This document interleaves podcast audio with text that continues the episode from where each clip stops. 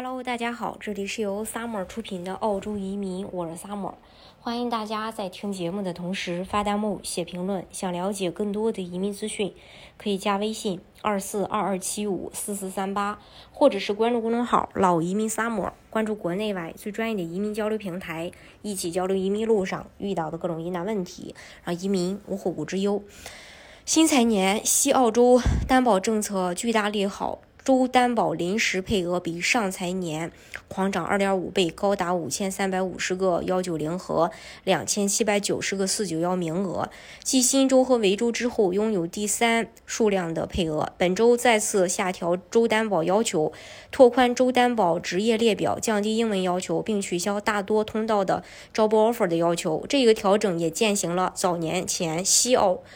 这个州长麦高文公开表示的州移民政策方向，对州担保计划的更改将促进技术移民的工作，将继续努力促进西澳获得更多技术工人的机会。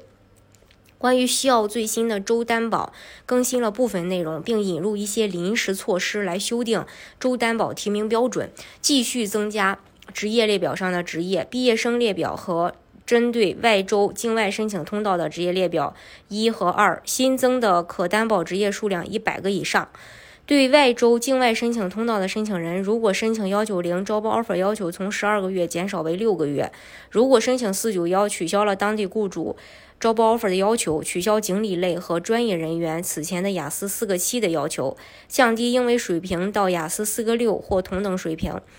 对在西澳完成两年学习的本地毕业生，只要提名职业在毕业生担保职业列表上申请幺九零和四九幺，都无需招包 offer，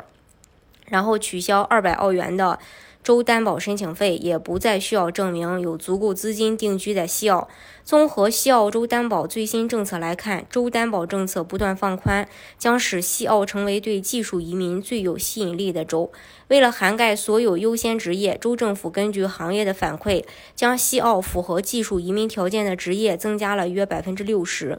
目前，西澳包括首府珀斯在内的全境都属于澳洲偏远地区。就居住环境而言，幺九零和四九幺申请人均可以生活在珀斯，享受澳洲第四大城市的配套设施。下一轮申请西澳担保邀请预计在二零二二年九月的第三周发放邀请，大家可以期待一下。